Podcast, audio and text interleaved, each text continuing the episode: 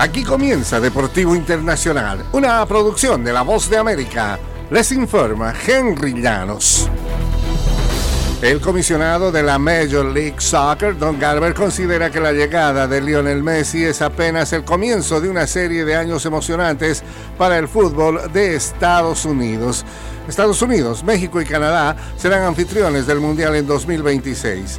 Antes de esto, la Copa América de 2024 y el Mundial de Clubes que se llevarán a cabo en territorio estadounidense también serán importantes. Norteamérica está generando mucha de la energía y del valor potencial del fútbol en una base global y consideramos que la Major League Soccer es uno de los motores de toda esa energía, dijo Garber. Todas las oportunidades, energía y emociones sobre lo que va a pasar en los próximos años tendrá al mundo diciendo, bueno, finalmente Estados Unidos lo logró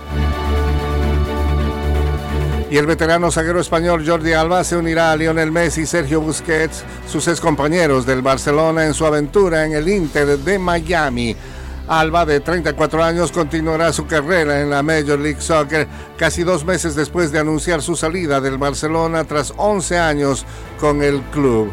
El copropietario del Inter de Miami, Jorge Mas, confirmó el fichaje el martes, indicando que la contratación podría oficializarse al final de esa jornada. Tras llegar procedente del Valencia en 2012, el lateral izquierdo acumuló múltiples títulos con el Barcelona, destacándose seis ligas de España y una liga de campeones, la del año 2015. También conquistó cinco Copas del Rey y un Mundial de Clubes. Ha disputado 458 partidos con el Barcelona y aportó 19 goles y 91 asistencias, muchas de estas para Lionel Messi, el compañero que encuentra aquí en el fútbol estadounidense.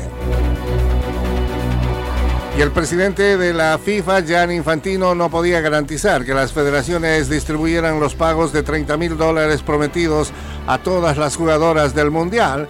En una nueva conferencia de prensa antes del inicio del torneo dijo que estaba hablando con federaciones sobre el tema.